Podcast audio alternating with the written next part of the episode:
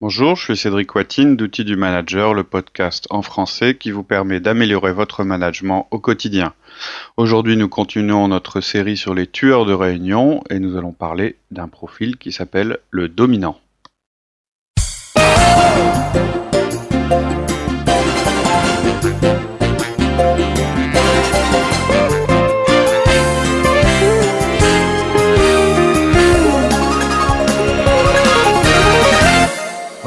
Bonjour Cédric. Alors on continue sur notre série euh, sur les tueurs de De réunion. Réunion. Et aujourd'hui on va parler d'un nouveau personnage qui s'appelle Terminator. Euh, Dominator. Donc on va continuer notre série euh, et puis voir en fait le, le but de la série, hein, juste pour pour rappeler rapidement, c'est c'est de dire bah voilà vous pouvez avoir préparé vos réunions le mieux possible, avoir les règles de base les mieux établies, etc. Vous aurez toujours à gérer euh, une euh, race particulière d'individus en réunion qui s'appelle euh, les tueurs de réunion. On aurait pu appeler ça les interrupteurs ou les interruptors. Mais voilà, il y a différents profils de personnes, euh, enfin différents profils de différents pardon types de comportements qui peuvent faire. Ouais. que qui perturber votre réunion. Donc euh, la, la fois Et dernière. on répète, ouais, c'est le comportement qui peut être Oui, bien C'est sûr. Pas la Quand je dis personne. une race de personnes, ouais. c'est pour plaisanter. Euh, c'est voilà, c'est un ensemble de comportements. J'avais dit la dernière fois qu'ils peuvent même être cumulatifs. On peut avoir euh, euh, un dominateur qui en est en même temps négatif, par exemple. Euh, Qui est plaisantin, taiseux, bavard et. voilà, on en a identifié six, ou plutôt on a utilisé en fait une classification qui avait été faite par un article du Wall Street Journal qui était plutôt sur le mode humoristique, mais qui avait identifié six profils le plaisantin, le dominator, le négatif, le taiseux, le bavard et le multitâche. Si on Donc- est tout à la fois, faut plus l'inviter aux réunions. Oui, ou alors successivement, c'est-à-dire euh, il démarre, il est plaisantin, bon, vous lui faites une remarque, il devient euh, dominateur, euh, vous continuez. Oui, ça, ce serait un bon cas d'école. Remarquez en même temps, hein, si vous en avez un comme ça, mettez-le sur le forum. Voilà, voilà. Si jamais, ou si vous en êtes un, on aimerait bien vous rencontrer et tester nos méthodes. Sur... Ce sera un bon cobaye en fait. On est prêt à vous à l'embaucher pour une période d'une semaine. On le met dans toutes les réunions et on regarde si notre méthode euh, permet de, de le contenir, on va dire. Donc voilà, tout ça pour dire que non, justement, c'est pas une manière de cataloguer les gens, c'est une manière d'identifier un ensemble de comportements puis d'y répondre de manière efficace. Le dominateur, donc, c'est un terme qui, est- qui existe pas forcément en tant que substantif dans la langue française, c'est plutôt un adjectif. Euh, mais je différencie du dominant. hein. Être dominant, c'est c'est un- une caractéristique du profil disque. Et là, on parle pas de ça. On parle du dominateur ou dominator. Je trouvais que le terme que tu as utilisé tout à l'heure était pas mal. C'est euh, juste un ensemble de comportements. Alors comment on le reconnaît en réunion? Alors comment on le reconnaît Eh ben, je prends un exemple extrême. C'est celui qui est pris dans l'article. Qui permet de classifier les comportements. Là, c'est carrément euh, extrême. C'est-à-dire que euh, dans l'article, en fait, il y a une fille qui est en train de faire une présentation debout euh, devant l'audience, et puis tout d'un coup, il y a un gars qui se lève et puis qui se dirige vers elle, euh, qui monte quasiment euh, sur l'estrade et qui lui dit mais non, t'as tort, euh, machin. Bon, ça c'est le cas extrême. Euh, J'ai jamais vu ça de ma vie.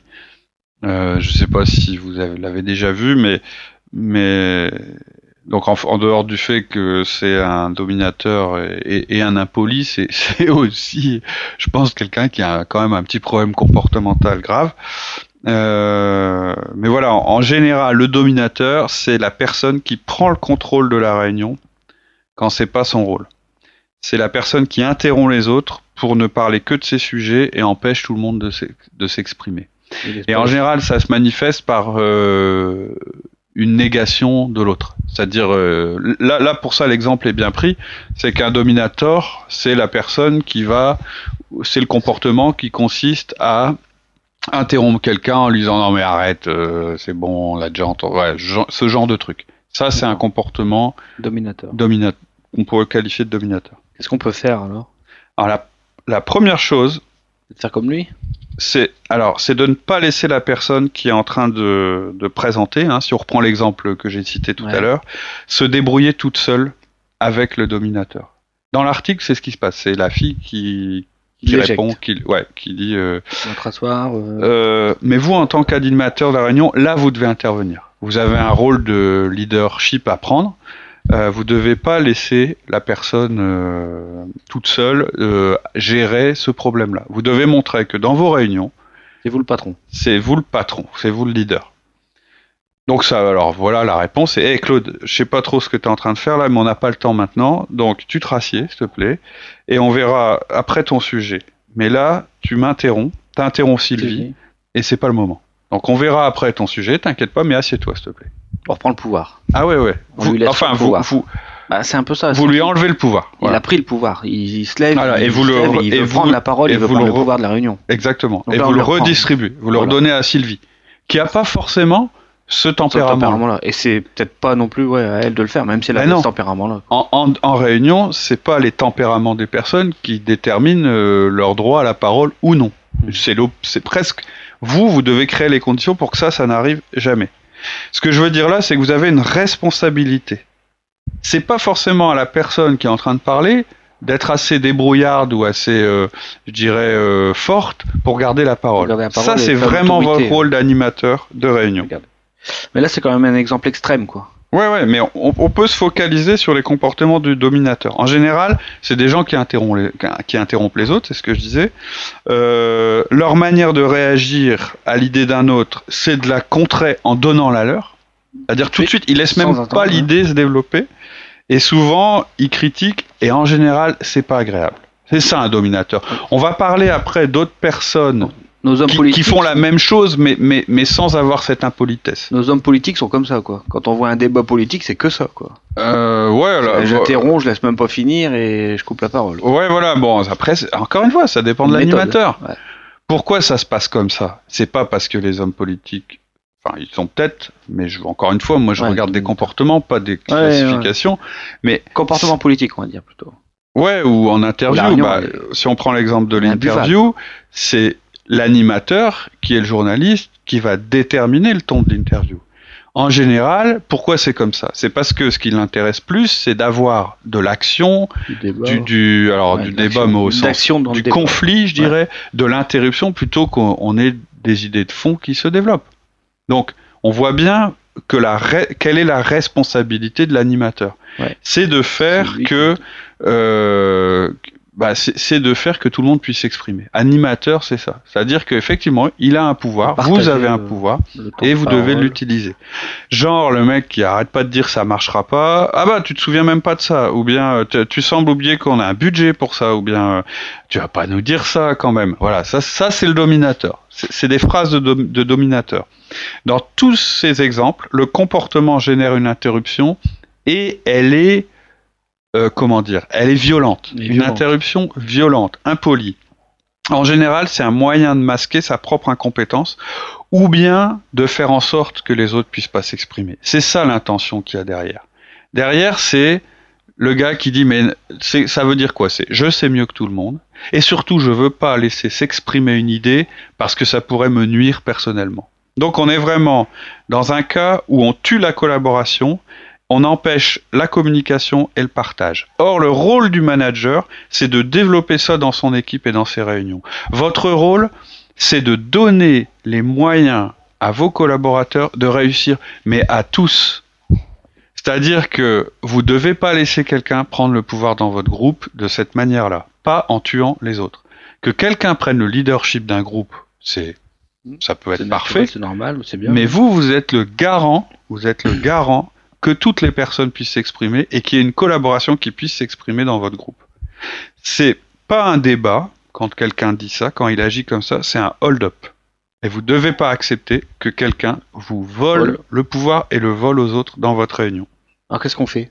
La première chose, contrairement à ce que j'ai dit pour le plaisantin, vous attendez pas de, de, de détecter si c'est une habitude, un comportement qui revient souvent, récurrent, etc. Hein, quand j'avais dit parler du plaisantin, j'avais dit bon, c'est quelqu'un qui fait de l'humour, c'est une interruption, mais attendez, attendez avant Avant de valider, quoi. Là, je vous dis pas.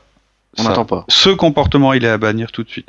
Vous acceptez l'humour dans vos réunions tant que ça nuit pas à l'efficacité. Là, il n'y a pas de question à se poser, ça nuit à l'efficacité et ça va même au-delà, ça nuit au développement des personnes. Parce que ça, ça va à l'encontre des règles de la réunion. Dans la réunion, vous avez un ordre du jour et en général, dans vos règles, enfin, je vous incite à le faire, faut que vous ayez une règle qui dit on s'interrompt pas. euh, ça fait partie des règles de Le base. respect de, de l'autre. Et à ce moment-là, c'est votre rôle de défendre votre réunion, de définir le contexte. C'est votre rôle. Ah, souvent, le dominateur, c'est un leader aussi. Ouais. Quelqu'un qui travaille bien. Ça peut être qui- ça. Ça peut être quelqu'un d'incompétent et qui masse son incompétence comme ça. Mais On sait effectivement, je dirais, on va- je vais le Ah. prendre dans, je vais le prendre dans l'autre sens. En général, il, p- il- il arrive assez fréquemment qu'un bon, euh, quelqu'un qui performe bien, un bon, euh, quelqu'un qui a des résultats, ait aussi un comportement très dominant. Donc ça, c'est une caractéristique, mais qui peut devenir euh, dominateur, c'est-à-dire euh, avec euh, un extrême.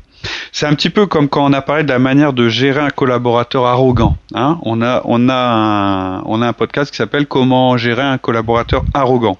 C'est-à-dire un type qui a beau être bon, euh, mais s'il sait pas travailler en groupe, respecter les autres, ça devient un mauvais.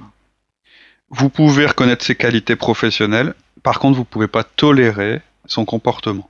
En plus, en le reprenant, c'est-à-dire en, en lui, on, on va y arriver bientôt, mais ce type-là va falloir lui faire un, feedback. feedback et- Vous allez l'aider à devenir meilleur. Vous allez l'aider.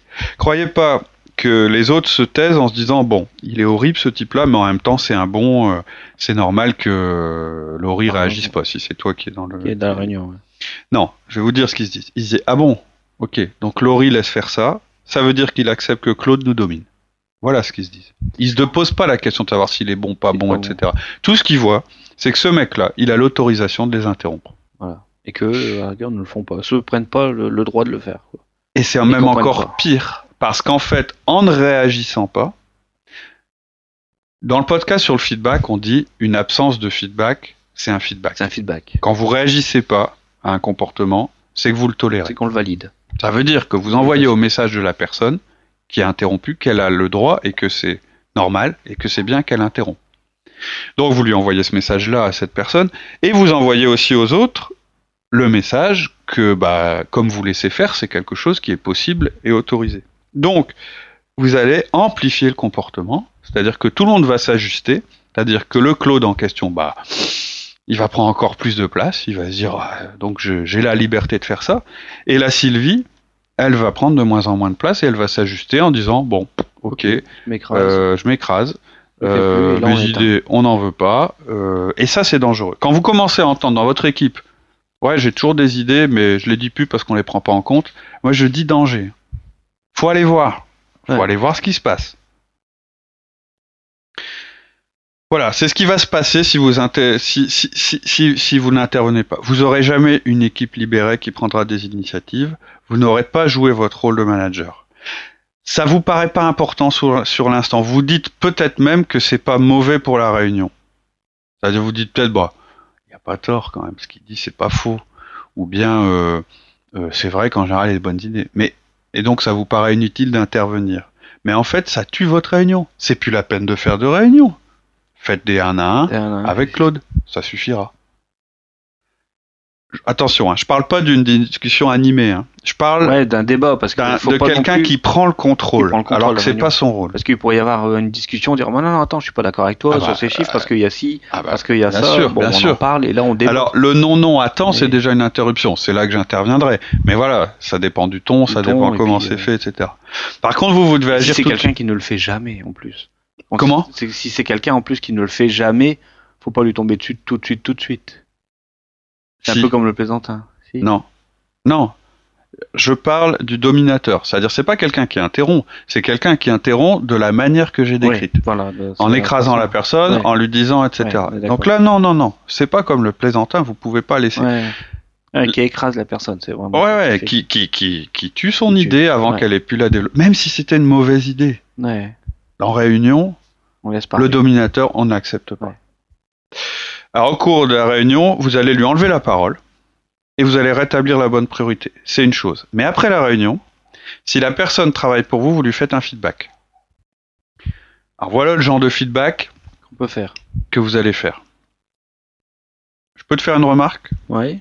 Quand tu dis tais-toi, c'est impoli et c'est pas professionnel. Donc, j'espère que je peux compter pour toi, sur toi pour que tu arrêtes. On continue. Je Oui. peux te faire une remarque? Ouais. quand tu interromps Michel, ça apporte rien à la discussion. Est-ce que tu peux changer ça, s'il te plaît? Oui, mais alors on peut. Ouais, On va en parler de ça après. Voilà. Une autre? Laurie, je peux te faire une remarque? Oui. Quand tu dis à Sylvie que tu ne penses pas que son idée va marcher mieux que les autres idées, c'est pas une, c'est peut-être, c'est pas une critique constructive. C'est une attaque gratuite. C'est inefficace. Est-ce que tu peux changer ça? Peux te faire une remarque Oui. Quand tu demandes à Paul de se taire alors qu'il est au milieu de son explication, ça montre que tu n'es pas un bon professionnel. Et tout le monde, y compris moi, le voit. Tu peux faire autrement? Je peux te faire une remarque? Oui.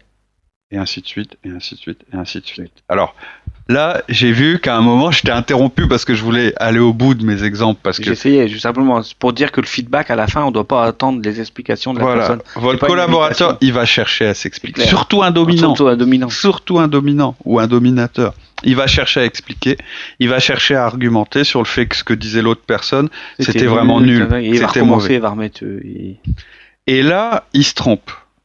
Pourquoi il se trompe? Vous lui avez pas fait un feedback sur le fait que l'autre soit bon ou pas? Vous lui faites un feedback à lui. La première chose, c'est que quand il vous parle de l'autre, c'est hors sujet. Parce que vous lui parlez à lui. Ensuite, votre feedback, il n'est pas non plus sur le fait que l'autre ait dit ou raconté des sujet. bêtises Mm. ou qu'il ait dit quelque chose qui était inepte. Le feedback, il est sur le fait que son comportement n'est pas adapté et que vous souhaitez qu'il le change. Donc, vous pouvez essayer de lui expliquer ça. Mais, alors à nouveau, euh, dans un des podcasts sur le feedback, on vous a expliqué, le meilleur moyen, si malgré euh, les deux premières explications que vous donnez, il continue à s'auto-justifier, c'est de couper la conversation. C'est de couper. C'est ce qu'on a expliqué dans le feedback. On l'explique hein, dans le feedback pourquoi Ouais. on fait ça. Alors on peut le faire maintenant si tu on veux. Un petit jeu de rôle. Effectivement, on peut faire un petit jeu de rôle euh, où là, tu vas euh, pousser contre le feedback. Hein Alors, Laurie, est-ce que je peux te faire un feedback? Oui. Quand tu coupes Martin au beau milieu de sa démonstration, quand tu lui dis Martin, tu vas pas recommencer avec cette histoire, c'est pas professionnel. Ça facilite pas la discussion et c'est impoli. Est-ce que, s'il te plaît, tu peux changer ce Ouais, comportement? mais attends, euh, Martin est en train de revenir sur ce qu'on a fait. Et en plus, c'est un menteur et un manipulateur. Attends, Laurie, tu penses peut-être ça. Ok, j'ai compris que tu pensais ça, mais je suis pas en train de te parler de Martin. Je te fais un feedback sur ton attitude qui est mauvaise. Ouais, mais c'est quand même pas normal ce qu'il a fait, quoi. C'est Laurie. ce qu'il fait. Ce que je te dis, il faut le prendre comme une occasion de changer ton comportement pour t'améliorer. Si tu veux pas t'améliorer, c'est dommage. Même si tu as raison sur Martin, imaginons que tu aies raison, ça change rien. Tu sapes le travail d'équipe. Oui, mais attends. T'as peut-être raison, alors, Laurie, t'as raison. Je me suis trompé. On passe à autre chose, ok? Et vous coupez la conversation. Vous lui dites, t'as raison, j'ai dû me tromper. Bah, ça doit être ça. On lui coupez l'air. on laisse pas vous Non, on lance- on l'empêche de se justifier. voilà. Ou de justifier, ou de motiver euh, son comportement, quoi. Oui. Pourquoi on fait ça? Je vais, je vais, C'est détaillé dans le feedback, mais je vais l'expliquer. Pourquoi on fait ça? Parce que votre objectif, c'est de passer un feedback. C'est pas d'avoir une conversation sur le fait que Martin il soit mâche. Bien, bah, Puis pas bien d'essayer de le motiver, tout ça. De toute façon, Voilà. le message est passé, quoi. Voilà, vous avez fait votre boulot. Ouais. Le boulot de passer le feedback, c'est quoi un feedback? Un feedback, c'est juste une information que vous donnez à votre collaborateur dans l'espoir qu'il va modifier son comportement Comportement. à l'avenir. C'est pas un jugement, c'est pas une punition, c'est pas une récompense. C'est-à-dire que vous ne jugez pas, vous, vous ne. De toute façon, ce qu'il a fait, c'est fait. Donc vous voulez du- juste lui dire que euh, ça a un impact qui est négatif impact, et que vous aimeriez qu'il change. Vous voulez pas qu'il se justifie. Euh, évidemment, vous pouvez lui laisser dire trois mots parce qu'il en a besoin lui de l'expliquer. Oui. Mais votre feedback, il est passé. Et si son but c'est d'enlever le feedback, c'est même pas possible puisque le Ouais. feedback a été passé. Donc, vous allez couper et puis vous verrez bien. À mon avis, la conversation qu'on vient d'avoir, le feedback que je viens de te donner, la prochaine fois tu feras Le attention. message est passé. Ou bien tu vas rester sur ta première idée que Martin c'est un nul et donc tu vas continuer. Donc dans ce cas-là, qu'est-ce que je vais faire? Dans ce cas-là, je vais à nouveau Refaire un feedback. refaire un feedback après justement. la réunion suivante. Je te redirai la même chose. Tu vas continuer à dire que c'est pas vrai. Et puis je te dirai, bah t'as peut-être raison. Et puis je continuerai à faire des feedbacks. Dans 99% des cas, ton comportement va évoluer. changer. Après, s'il évolue pas, on, a, on va passer à autre chose qui s'appelle euh, qui s'appelle euh, un feedback sur le fait que lui n'écoute pas tes feedbacks. feedback, Là, vous allez avoir là, un autre genre de un autre- conversation. un autre problème. Mais ce qu'il faut retenir, c'est qu'un feedback, c'est peu d'intensité. Je le dis pas d'un air Agressif. en colère. Je dois être capable de délivrer le feedback avec un sourire. Si vous pouvez pas sourire en faisant le feedback, ne faites pas le feedback. Attendez-vous d'être prêt, parce que c'est comme ça que ça se passe. C'est pas une confrontation.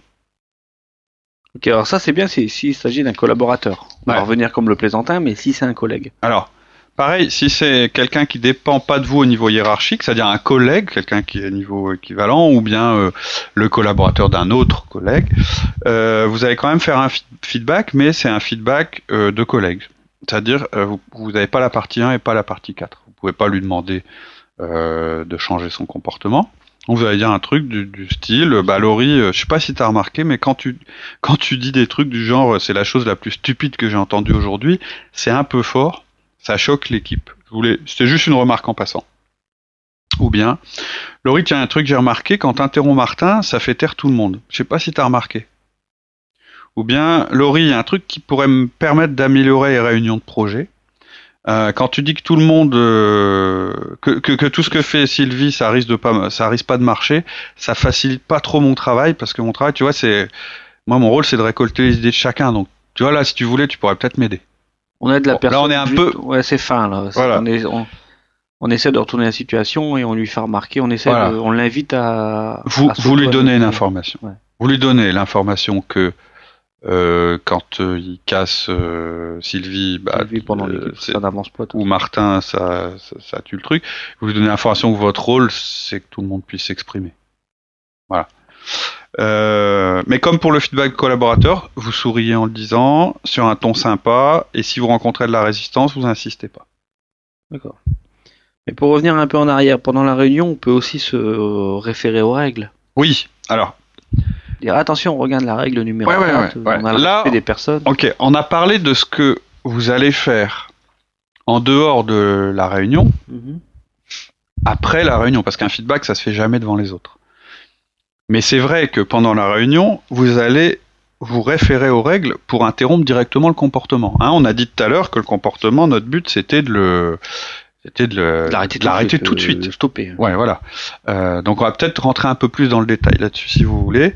Euh, quand on pose les règles de base de la réunion, déjà on évite la plupart des problèmes. C'est ce que je disais au début.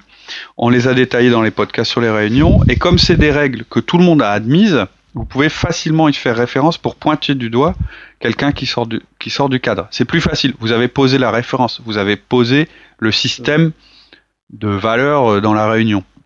Par exemple, vous avez sûrement une règle qui s'appelle euh, un à la fois. Ça veut dire on parle un à la fois. Ou euh, pas d'interruption. Ou euh, la règle de l'écoute attentive. Vous l'appelez comme vous voulez, mais le principe, c'est de dire, bah, il y en a qu'un qui parle et on s'interrompt pas. En général, si vous, bah, voilà, parmi les règles importantes d'une réunion, il y a celle-là. hein. Elle est très très importante. C'est ce qui vous permet d'éviter de prendre en charge la totalité de la responsabilité quand vous allez devoir remettre les choses à leur place. Ça va vous aider. C'est-à-dire que c'est pas vous tout seul qui devez gérer ce qui se passe dans la réunion, c'est vous et les Et règles. les règles qu'on a élaborées euh, ensemble, et Voilà, qui ont été bon- acceptés par tout le monde tout au monde, début de la réunion. Et ça, c'est une constante. Si on élargit, hein, même au-delà de la réunion, dans toute organisation, dans tout projet, si vous définissez au départ des règles simples de fonctionnement, des valeurs, peu nombreuses, faut pas qu'elles soient multiples parce qu'en général, quand elles sont peu nombreuses, on n'arrive pas à toutes les, les retenir. Acceptées par tout le monde et facile à comprendre, vous allez avoir beaucoup moins de travail de police à faire, beaucoup d'ajustements ou de contrôle à faire ensuite. Ça vous évite en fait 80% des Ouais, problèmes. C'est sûr. Surtout si vous, si vous rappelez les quelques règles en début de réunion. C'est-à-dire, elles ont déjà été acceptées, c'est les règles qu'on utilise dans toutes les réunions, et en début de réunion, vous les rappelez à nouveau.